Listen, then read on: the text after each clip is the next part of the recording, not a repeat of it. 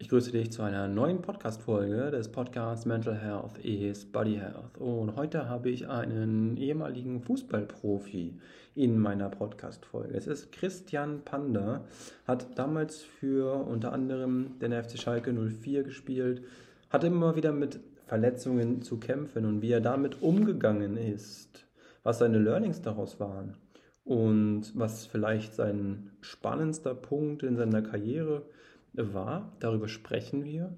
Und nicht nur über das, wir sprechen über ganz viel mehr, auch im mentalen Bereich, wie man sich mental fit hält, wie man es schafft, mental als Fußballprofi auch gewissen öffentlichem Druck zu entkommen. Das und noch viel mehr in dieser Podcast-Folge mit Christian Panda. Also auf geht's, viel Spaß.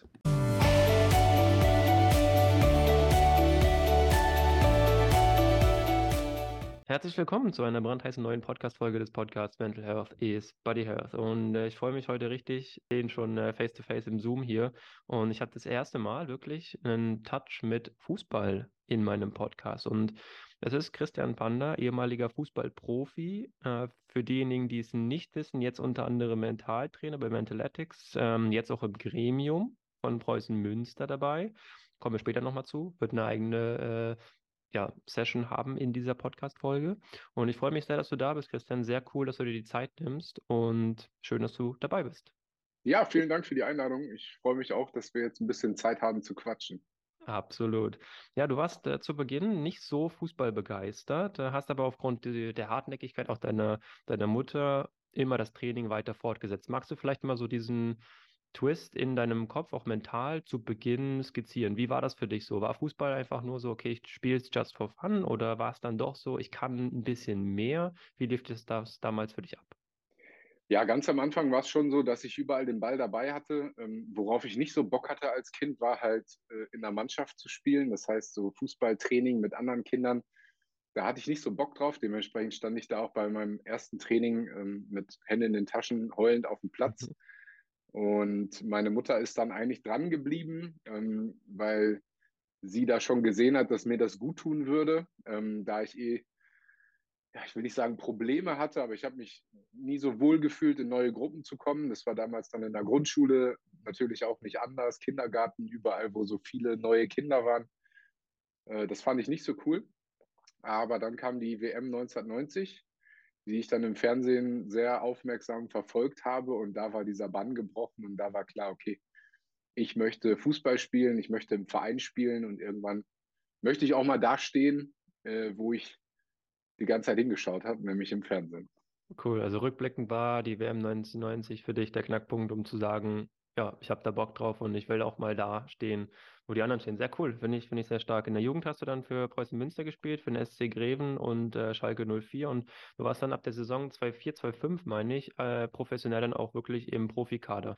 Hast du da dann gemerkt, okay, hier geht was, hier ist mehr drin als vielleicht in Anführungsstrichen, ohne das despektierlich zu meinen, nur dritte Liga? Ja, ich war eigentlich schon eher dabei, muss man dazu sagen. Ähm, aber das, was man so findet, äh, da werde ich geführt ab der Saison 2-4, mhm. 2-5. Aber ich habe schon ähm, quasi in dem Jahr, wo ich aus der U19 rausgekommen bin, also in dem Folgejahr, habe ich schon ein paar Mal auf der Bank gesessen, auch in der Bundesliga, habe äh, im damals noch UEFA Cup auch gespielt, ähm, mhm. hatte ich einen Einsatz. Ähm, dementsprechend war das für mich eigentlich schon so, dieses Jahr U19 bei Schalke, dass ich gemerkt habe, okay, ähm, jetzt stehst du an dieser Schwelle zum Profifußball. Und ich habe nebenbei noch eine Ausbildung gemacht, äh, was eine sehr große Herausforderung für mich war, weil ich einfach ja morgens ähm, ab 7 Uhr, Viertel nach 7 gearbeitet habe bis äh, 16 Uhr, bin dann nach Gelsenkirchen gefahren zum Training fünfmal die Woche plus das Spiel. Ähm, aber nichtsdestotrotz kam dann genau dieser Punkt in der Karriere, wo ich mich entscheiden musste, weil ich dann bei den Profis mittrainiert habe.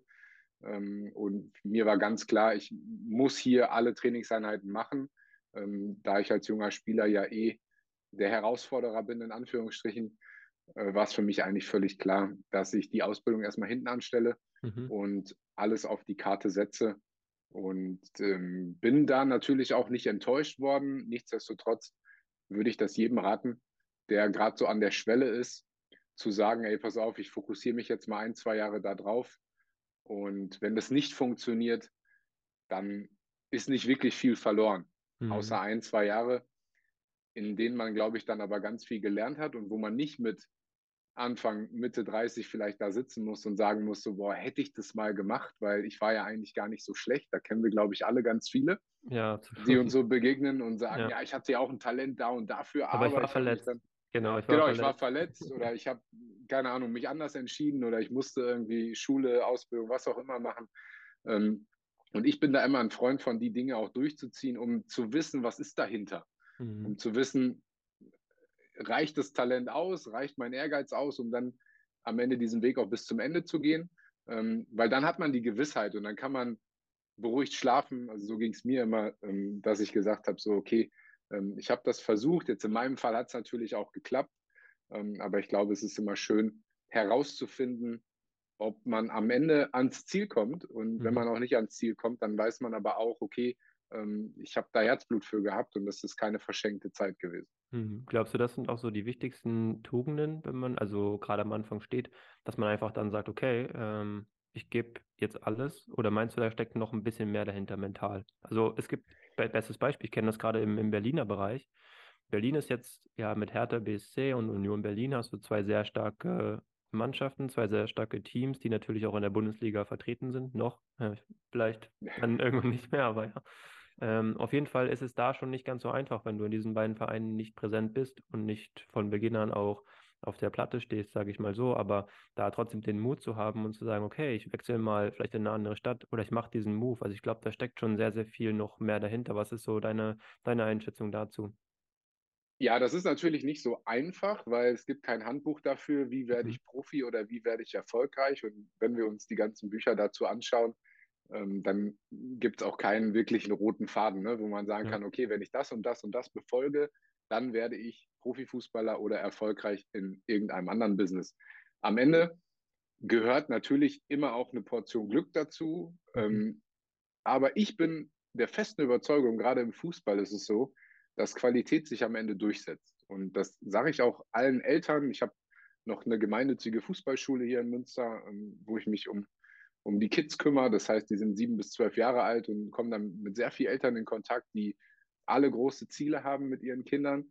Und ich immer das Gleiche sage, ich sage, nimmt euch die Zeit, gebt den Kindern auch die Zeit, weil am Ende, wenn da Qualität ist, dann wird die sich durchsetzen. Und dann ist das egal, ob man mit 13 Jahren im Nachwuchsleistungszentrum ist ähm, oder mit 14, 15. Ich meine, schau dir meinen Weg an. Damals gab es auch schon Nachwuchsleistungszentren, da gab es äh, Sportinternate. Ähm, ich habe das alles nicht gemacht. Ich habe nebenbei eine Ausbildung gemacht. Ich bin einen Weg 80 Kilometer noch zum Training gefahren, wo jeder sagen würde, ah, der muss ja ins Internat und der muss ja hier sich darauf voll fokussieren und keine Ahnung. Ähm, ich bin da nicht der Freund von, weil mein Weg ein anderer war. Ähm, ich glaube, dass das heute auch noch möglich ist, wenn man die Leidenschaft hat, wenn man ähm, so ein bisschen davon wegkommt, wie es leider heute geworden ist, dass man einfach auch Fußball spielen geht und nicht nur dann zum Fußballspiel geht, wenn Training ist oder wenn ja. Spiel ist, sondern sich einfach den Ball nimmt und rausgeht. Und dann brauche ich auch kein Nachwuchsleistungszentrum, in dem ich angeleitetes Training bekomme. Aber leider haben sich die Zeiten dahingehend ein bisschen verändert, dass äh, hier bei mir um die Ecke auf dem Bolzplatz, da wächst wahnsinnig schöner Rasen ähm, was, was früher zu meiner Zeit einfach nur Erde und Matsche war. Ja. Ähm, heißt, da hat man halt ein bisschen mehr drauf gespielt als heutzutage.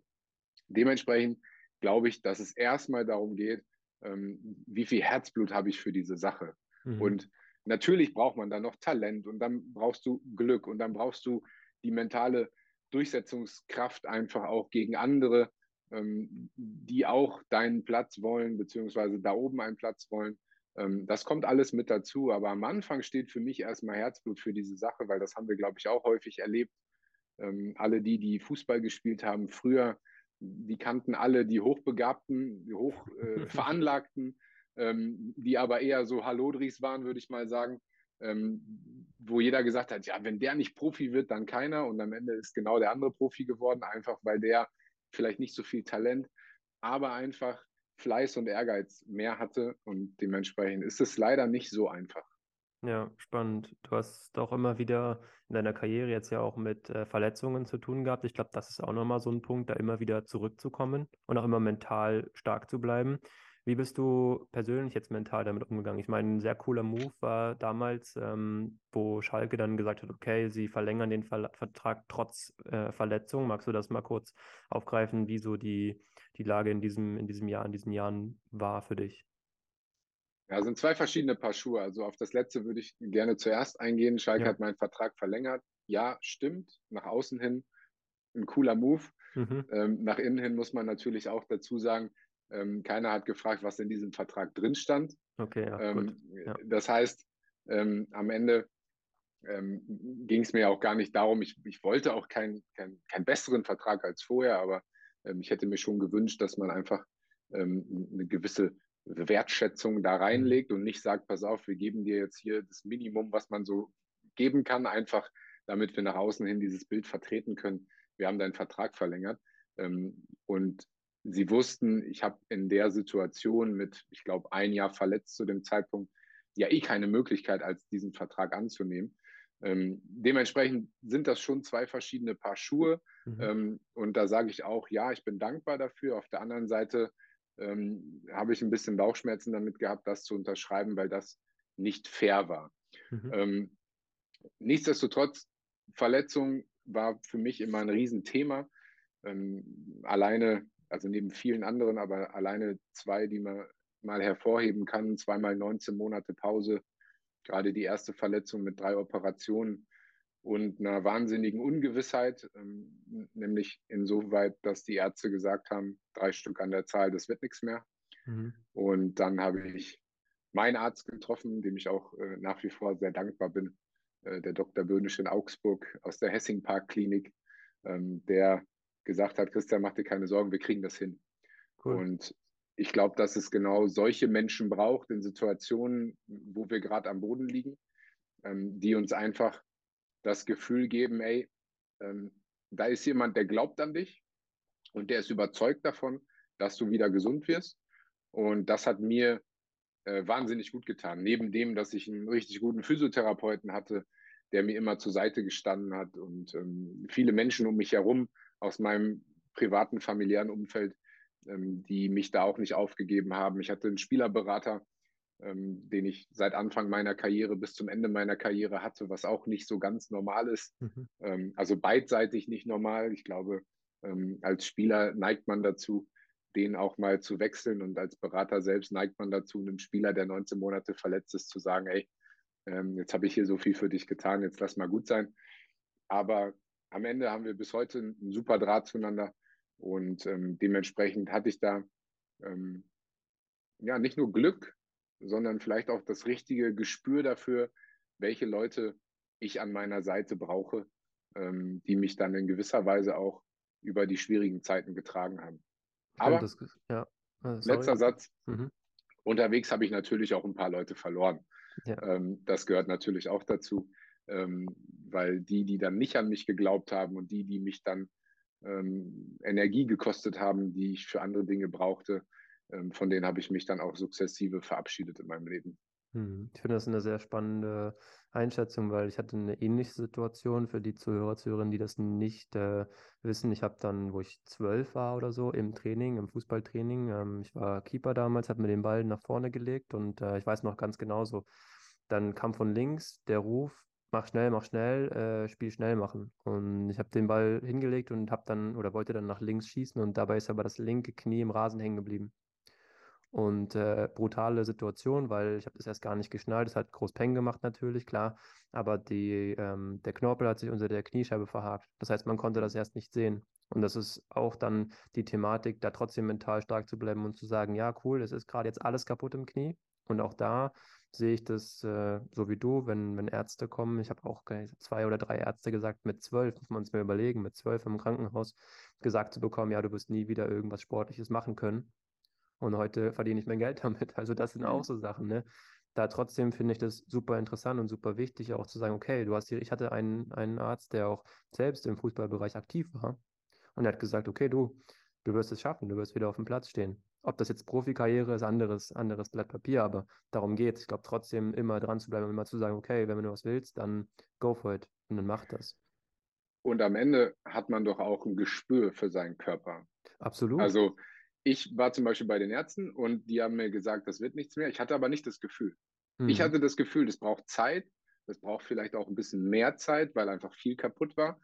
Aber mein Gefühl war nicht das, was die Ärzte mir gesagt haben. Und da hat man, glaube ich, so ein, wenn man dann sich mit seinem Körper in gewisser Weise beschäftigt und vielleicht schon mal verletzt war und da so ein bisschen guckt, ne, wie, wie fühlt sich das an, ähm, da hat man, glaube ich, auch ein Gefühl für, mhm. ähm, wann es Zeit ist, vielleicht auch aufzugeben, weil es mhm. sinnlos ist.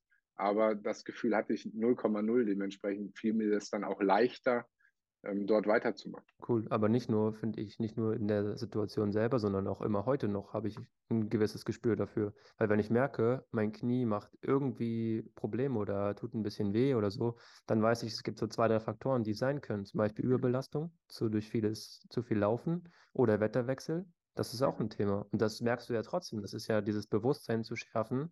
Das finde ich immer so schade, dass es Menschen, ich möchte jetzt nicht pauschalisieren, aber es gibt viele da draußen, die das nicht schnallen und nicht auf dem Schirm haben, dass es so fein detailliert im Körper abläuft, dass wenn du mal wirklich richtig hinhörst, so viele Dinge erkennen kannst. Und ja. Weil, weil viele natürlich auch einfach dazu neigen, in, in diesem Selbstmitleid zu versinken. Natürlich, und das, klar. Das ähm, meine ich auch gar nicht despektierlich, sondern das kenne ich ja selber in meinem Umkreis, mhm. ähm, dass dann direkt alles schlecht ist und man gar nicht im Kopf hat, so, okay, woher kenne ich denn die Situation? Wann war das schon mal? Was bringt mich dahin? Um dann auch dahin zu kommen, mir darüber Gedanken zu machen, wie lässt sich das denn vermeiden? Ich meine, ja. wir können das Wetter nicht ändern, aber wir können unsere Einstellung dazu verändern. Und ich glaube, dass wir ähm, damit halt ganz viel erreichen können, ähm, was auch Schmerzen angeht und was Prävention angeht.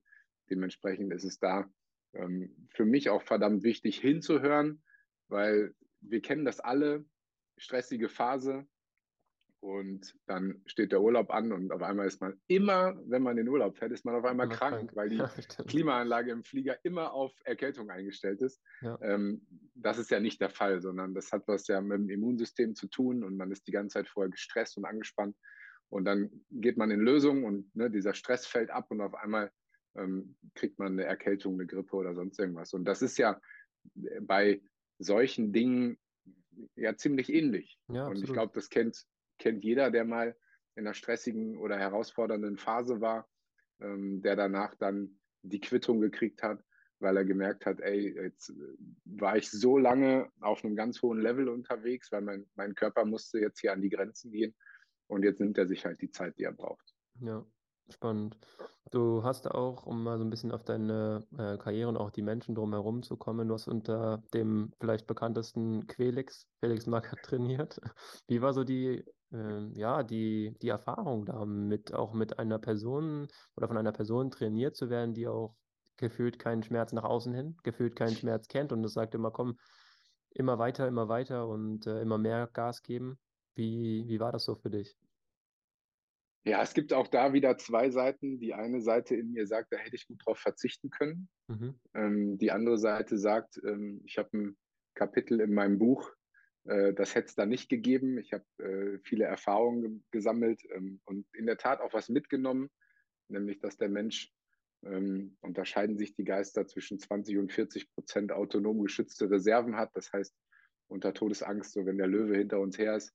Und wir können theoretisch nicht mehr. Dann haben wir aber noch 20 bis 40 Prozent. Also wie gesagt, die, die Gelehrten ähm, sind sich da nicht ganz einig. Ähm, und das hat er uns vermittelt, nämlich äh, so hat er auch trainieren lassen. Mhm. Ähm, dementsprechend ähm, habe ich da schon auch gemerkt, was es heißt, über Grenzen zu gehen. Ähm, habe das für mich auch gemerkt, dass ich das kann. Mhm. Ich habe auch gemerkt, dass ich ähm, mental sehr, sehr resistent bin. Ich meine, das wusste ich vorher schon auf mein, aufgrund meiner Verletzung, aber da ist es dann nochmal was anderes. Ähm, dementsprechend hat mich die Zeit sehr viel gelehrt. Ähm, nichtsdestotrotz, rückblickend muss ich sagen, hätte ich auch gut darauf verzichten können. Mhm, okay, ja, sehr ehrliche Einschätzung. Äh, ich habe mal so ein bisschen recherchiert, um auf deine Karriere zu sprechen zu kommen. Du hast ja mit die beste Torquote in der Nationalmannschaft. Das ist ja der Wahnsinn. Zwei Einsätze und ein Tor. Wie war das Gefühl, das erste Mal so auf dem Platz zu stehen, auch da zu sagen, okay, äh, ich spiele für Deutschland? Ja, war wahnsinnig besonders, gerade weil da natürlich eine äh, unendliche Geschichte dran hing. Also ich bin 2004 das erste Mal nominiert worden nach, ich glaube, 14, 15 Bundesligaspielen unter Jürgen Klinsmann noch für die Asienreise. Da bin ich dann noch hingefahren zum Treffpunkt, musste dann mhm. aber verletzt wieder abreisen. Bin danach immer mal wieder eingeladen worden und musste alle Einladungen ähm, irgendwie absagen, äh, sodass es dann in der Tat bis 2007 gedauert hat. Also mhm über drei Jahre später, in der Tat, ähm, bis ich dann meinen ersten Einsatz feiern durfte. Und am Ende war das dann in gewisser Weise auch die Belohnung für alles das, was halt vorher war. Ähm, nichtsdestotrotz, ähm, ja, hätte ich mir natürlich auch gewünscht, ähm, eine, eine, schlechtere Torquote, dafür ein paar mehr Spiele. Ja, ähm, mal bei so einem großen Turnier dabei gewesen zu sein, ist bestimmt eine tolle Erfahrung. Nichtsdestotrotz ähm, ist alles gut, so wie es gelaufen ist. Also ich bin damit sehr zufrieden ähm, und äh, man muss das ja auch immer ins Verhältnis setzen. Also mein Verhältnis ist immer, man hat mir mit 21 gesagt, das wird nichts mehr. Mhm. Und mit 27 äh, stehe ich in Wembley und darf das Siegtor schießen. Dementsprechend, ja. ähm, wenn man das als Verhältnis nimmt, ähm, dann ist es doch wahnsinnig cool. Absolut. Ich meine, wenn ich mir jetzt vorstelle, ich bin jetzt 27, würde jetzt äh, morgen hier im Wembley-Stadion spielen, wäre schon, wär schon eine ganz angenehme Erfahrung, denke ich mal. Also von daher kommt vielleicht noch, man weiß es nicht. Es gibt ja auch Spätzünder im Fußball. Gibt es In auch? der Tat, in der auch, Tat. Auch sehr, sehr spannend. Cool. Glaubst du, generell gibt es äh, Profisportler oder Profispieler, die aufgrund so hoher Belastungen und so und harte oder auch konstant harte Belastungen, dass der Körper das gar nicht gewohnt ist und auch nicht dafür gemacht ist?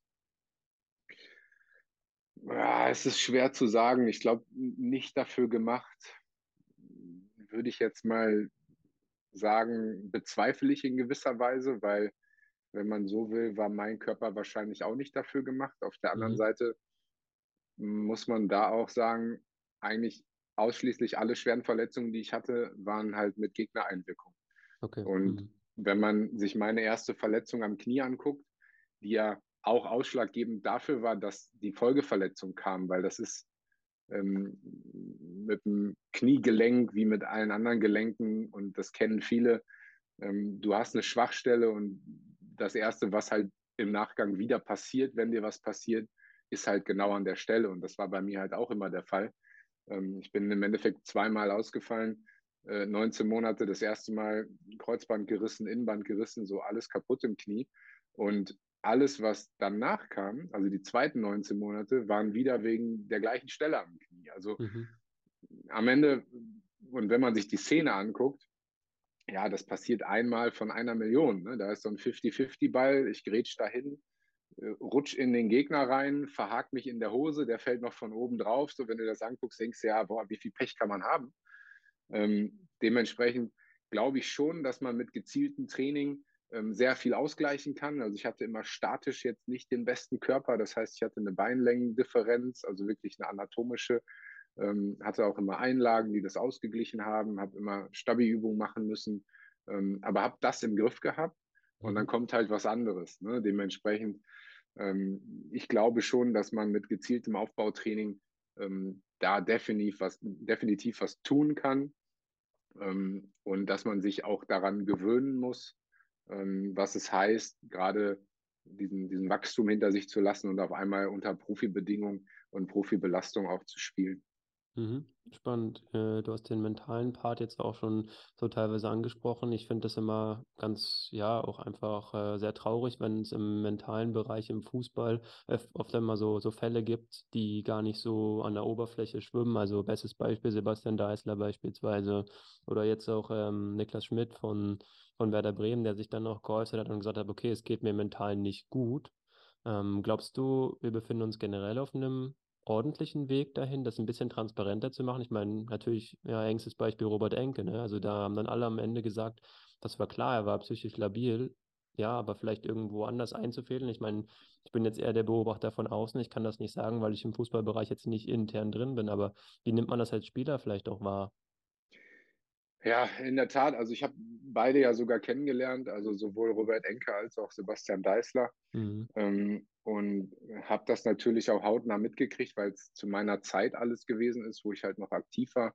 Ähm, und ich glaube, dass es schon zwei verschiedene Fälle sind, weil sie natürlich auch einen anderen Ausgang genommen haben. Mhm. Ähm, und ich, ich glaube, dass der Fall Robert Enke schon noch anders ist, einfach weil er nicht nur in Anführungsstrichen mentale Probleme hatte, sondern er hatte ja wirklich eine, eine nachgewiesene, ausgewiesene Krankheit, ähm, wo er ja auch stationär in Behandlung war. Ähm, und er, glaube ich, einfach auch für dieses Geschäft an sich dann nicht gemacht war, mhm. ähm, diesen, diesem Druck halt standzuhalten, beziehungsweise mit diesen Problemen, die er hatte, dann noch diesem Druck ausgesetzt zu sein. Ne? Also mhm. man weiß nicht, wo war der Auslöser und was hat das Ganze befeuert. Am Ende ist es wahnsinnig tragisch ähm, und ich würde mir definitiv wünschen, dass man gerade im Fußball da noch mehr Angebote liefert und das Ganze so ein bisschen enttabuisiert, wenn man so will. Mhm. Also es gibt immer mal wieder welche, die darüber sprechen. Ich persönlich glaube, dass es ganz viele gibt, die mit mentalen Problemen zu kämpfen haben. Mhm. Und damit meine ich jetzt nicht in der Schwere vielleicht von Robert Enke sowieso nicht, aber auch nicht in der Schwere von Sebastian Deißler, ähm, aber vielleicht in so einer leichten Form, wo man sagt, boah, ich komme da gerade nicht mit klar. Und was mache ich dann? Ja, ich behalte es für mich, ich fresse das in mich rein, ich verschließe mich vielleicht. Ähm, genau der falsche Weg. Also anstatt sich zu öffnen und zu gucken, ey, wie kann ich denn damit umgehen und wer kann mir dabei helfen, ähm, machen wir häufig natürlich noch das, was wir niemals machen würden, wenn wir Zahnschmerzen haben. Da würden wir nämlich auch mhm. nicht anfangen und sagen so, boah, ich stecke das jetzt erstmal weg und ich gucke mal selber ne, und hole mir jetzt hier irgendwie äh, Messer und Gabel und jetzt versuche ich mal meinen Zahn da zu reparieren, ne? sondern gehe ich zum Zahnarzt und lass mir helfen, weil der der Experte ist. Und ich glaube, da müssen wir echt noch Aufbauarbeit leisten und, und hinkommen, ähm, dass das völlig normal ist, dass man diese Phasen hat. Und ich hatte gehofft, dass die Corona-Phase das Ganze so ein bisschen befeuert, weil da hat man also nicht nur Fußballer haben gemerkt, was es heißt, wenn auf einmal die Zeiten sich ändern und herausfordernd sind, sondern da haben es ja viele gemerkt, die auf einmal gedacht haben, boah, mein Leben ist in geregelten Bahnen, ich bin im Gastronomiesektor als Beispiel, ne, ja, wo man klar. gesagt hat, gegessen, getrunken wird immer, ähm, da hätte ja auch nie jemand mitgerechnet, ähm, dass die auf einmal ähm, die Leidtragenden sind in so einer Pandemie. Und da haben es dann, glaube ich, viele gemerkt, wie schnell sich die Zeiten ändern können und wie schnell man an seine Grenzen stößt. Und ähm, ich fand das immer ganz gut, weil das kann man relativ gut mit dem Fußball vergleichen. Und, und dann muss man sich noch äh, darüber Gedanken machen, was kommt noch dazu. Der Fußball passiert halt komplett in der Öffentlichkeit. Das heißt, ja, du bist immer dieser Bewertung von außen ausgesetzt. Das heißt, Oliver Kahn hat das so schön gesagt vor ein paar Monaten. Ähm, mir haben Milliarden Menschen beim Scheitern zugeschaut. Und jeder, der mal irgendwo gescheitert ist und sich jetzt vorstellt, ey, das hätte ich vor den Augen der Öffentlichkeit getan, da kriegt man, glaube ich, so ein Gefühl dafür, was das mit einem machen kann. Mhm. Warst, du Natürlich, so ein Spieler, warst du so ein Spielertyp, der dann auch öffentlich so News gelesen hat? Also so Beispiel jetzt im Kopf, keine Ahnung, Zeitungen liegen rum im Hotel oder so. Hast du dann dir das auch ab und zu mal genommen oder hast du es komplett ausgeblendet? Ich habe das genommen, aber ich muss ganz ehrlich sagen, mit meiner Erfahrung, die ich gesammelt habe, ähm, aufgrund der schweren Verletzungen und alles das, was ich so erlebt habe, ähm, ging mir das ganz weit hinten vorbei. Also okay. Mhm. eine, eine, eine, Note 6 im Kicker, das, ähm, das war mir auf, auf gut Deutsch wirklich scheißegal. Ja. Weil ich mir gedacht habe, ey, am Ende bin ich froh, dass ich hier spielen kann. Und wenn die dann halt mir eine 6 geben, ja, dann ist das dann halt ist so. so. Also ja. ähm, das war mir immer egal, weil ich mich schon früh immer darauf konzentriert habe, was sind meine Stärken, was sind meine Schwächen, wie kann ich bestmöglich performen ähm, und habe viele Dinge damals richtig gemacht, also die ich heute aus mentaler Sicht jedem empfehlen würde, mhm. ähm, habe ich die in gewisser Weise in mir gehabt. Ähm, es hat sich entwickelt, natürlich durch Rückschläge. Ähm, wahrscheinlich hätte ich es auf eine einfachere Art und Weise auch lernen können.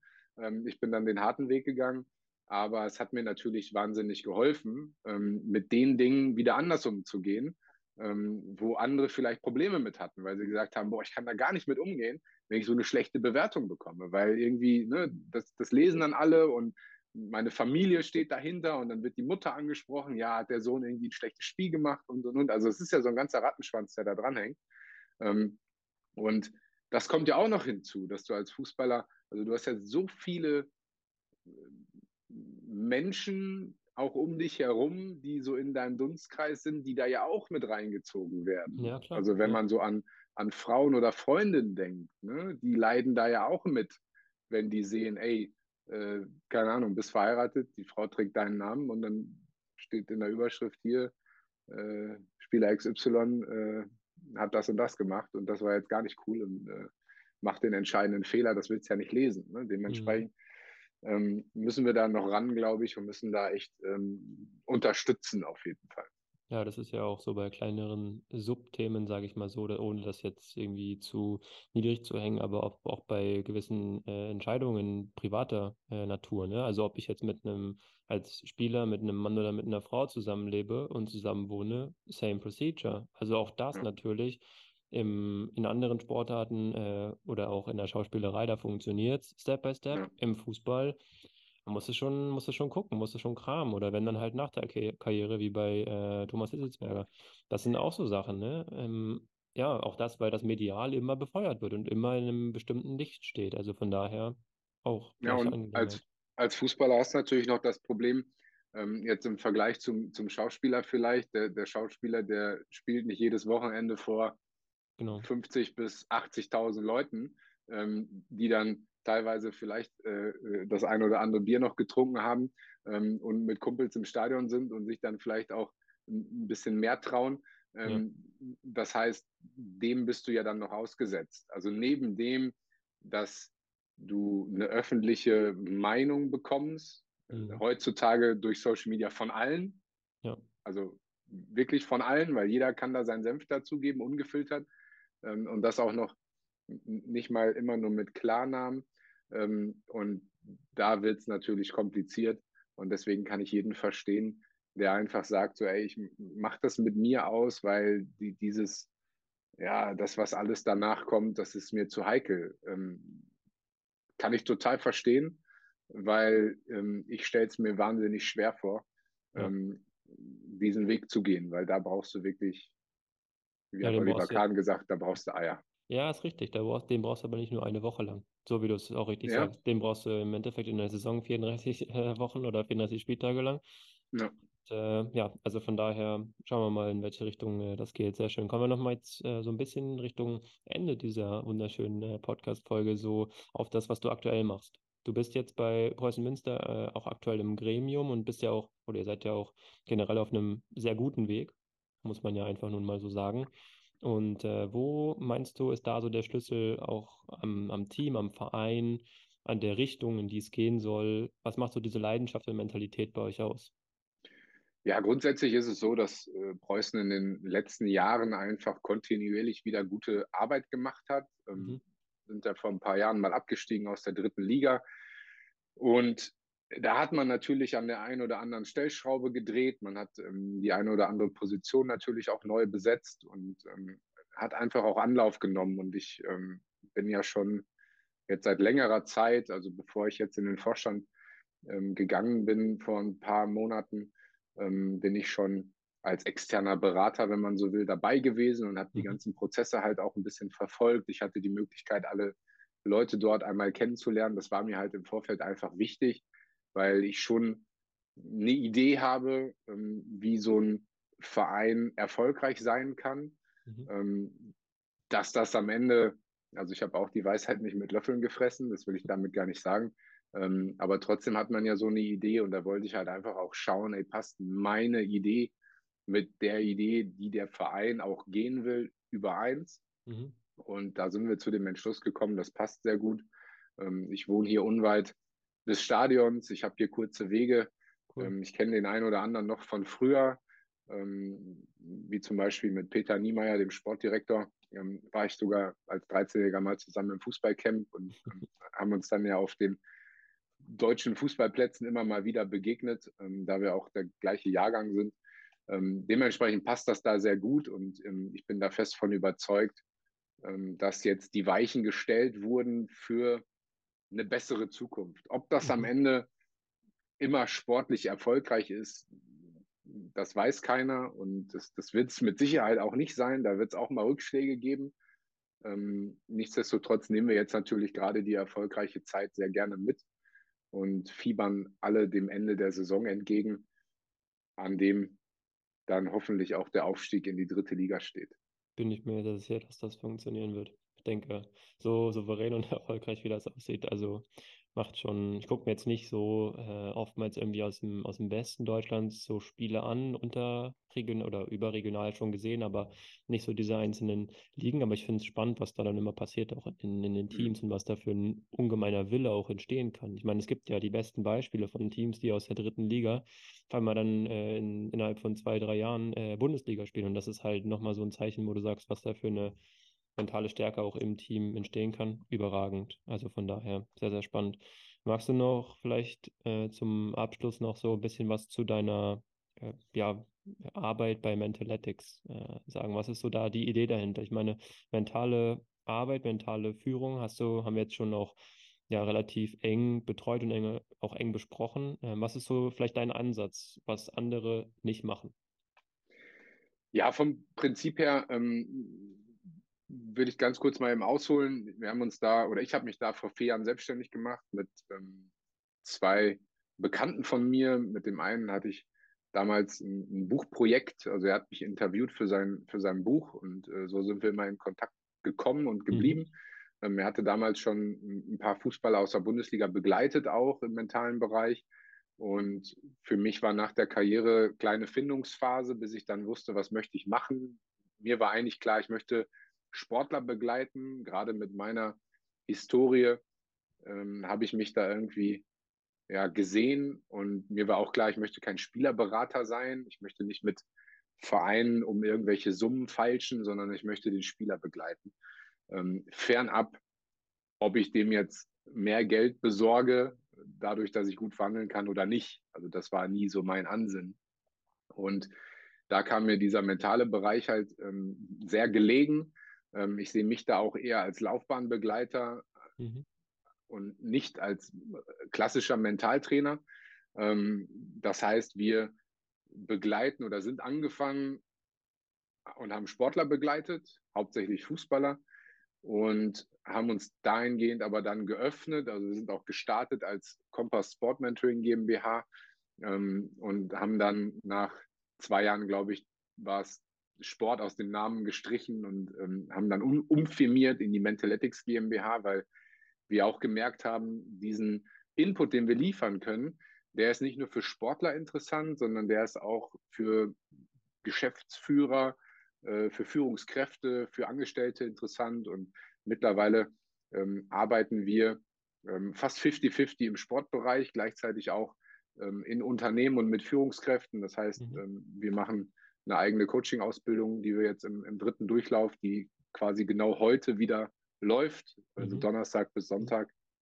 Ähm, wobei, ich weiß ja nicht, wann, ja wann ausgestrahlt wird. Am 29.03. kann ich dir ganz genau okay. sagen. Okay, dann, äh, dann sind wir noch ein bisschen früher dran, dann ist es schon, schon eine Woche musst, her musst gewesen. Du sagen, musst du sagen morgen, weil es ja dann ist ja ein Mittwoch, der 29. Ja. Also von daher Donnerstag. Ja, in der Tat. Ähm, Genau, das, das machen wir gleichzeitig äh, Seminare, Workshops äh, in Firmen, ähm, die wirklich mit Sport so gar nichts zu tun haben. Aber wir schlagen mhm. da immer auch die Brücke zum Sport, weil man da ganz viel mitnehmen kann. Und da geht es auch um Führung.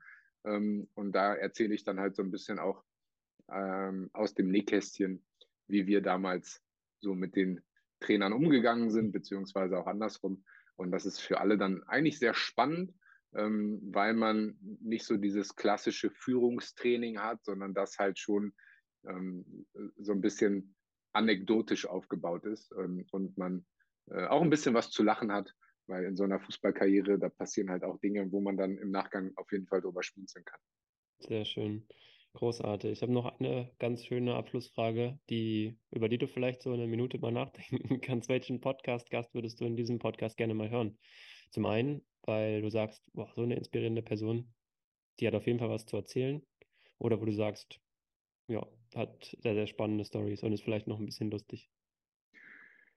Boah, also wir, wir würden viele, viele einfallen, ehrlich mhm. gesagt. Ähm, es gibt ja auch immer einen Unterschied. Es gibt ja auch immer einen Unterschied, um das mal einzuwerfen. Äh, realistisch und eher unrealistisch. Also sag mal ja. so, wenn es jetzt, keine Ahnung, ähm, was weiß ich, äh, Lionel Messi wird ein bisschen schwieriger, als wenn, weiß ähm, nicht, irgendwie was. In der Tat ähm, haben wir ja äh, auch lange Zeit einen, einen eigenen Podcast gehabt, mhm. Ähm, den wir jetzt auch immer mal wieder noch befüllen und, und weiterführen. Aber das war für uns auch so ein Projekt und da haben wir nämlich exakt die gleiche Frage gehabt. Und da hat uns einer mal gesagt, er würde gern Barack Obama bei uns im Podcast hören. ähm, war für uns dann auch schwierig bis unmöglich. Ähm, wen würde ich hier gerne hören? Ich würde in der Tat meinen Geschäftspartner vorschlagen, der ist sehr realistisch, mhm. ähm, weil da haben wir einen kurzen Weg, das ist der Sharon Paschke, ähm, der eine wahnsinnig interessante Lebensgeschichte hat. Ähm, ist jetzt nicht der, der äh, unfassbar groß in der Öffentlichkeit steht, mhm. aber der sehr viel zu erzählen hat. Ähm, den würde ich jetzt spontan aus dem Ärmel schütteln.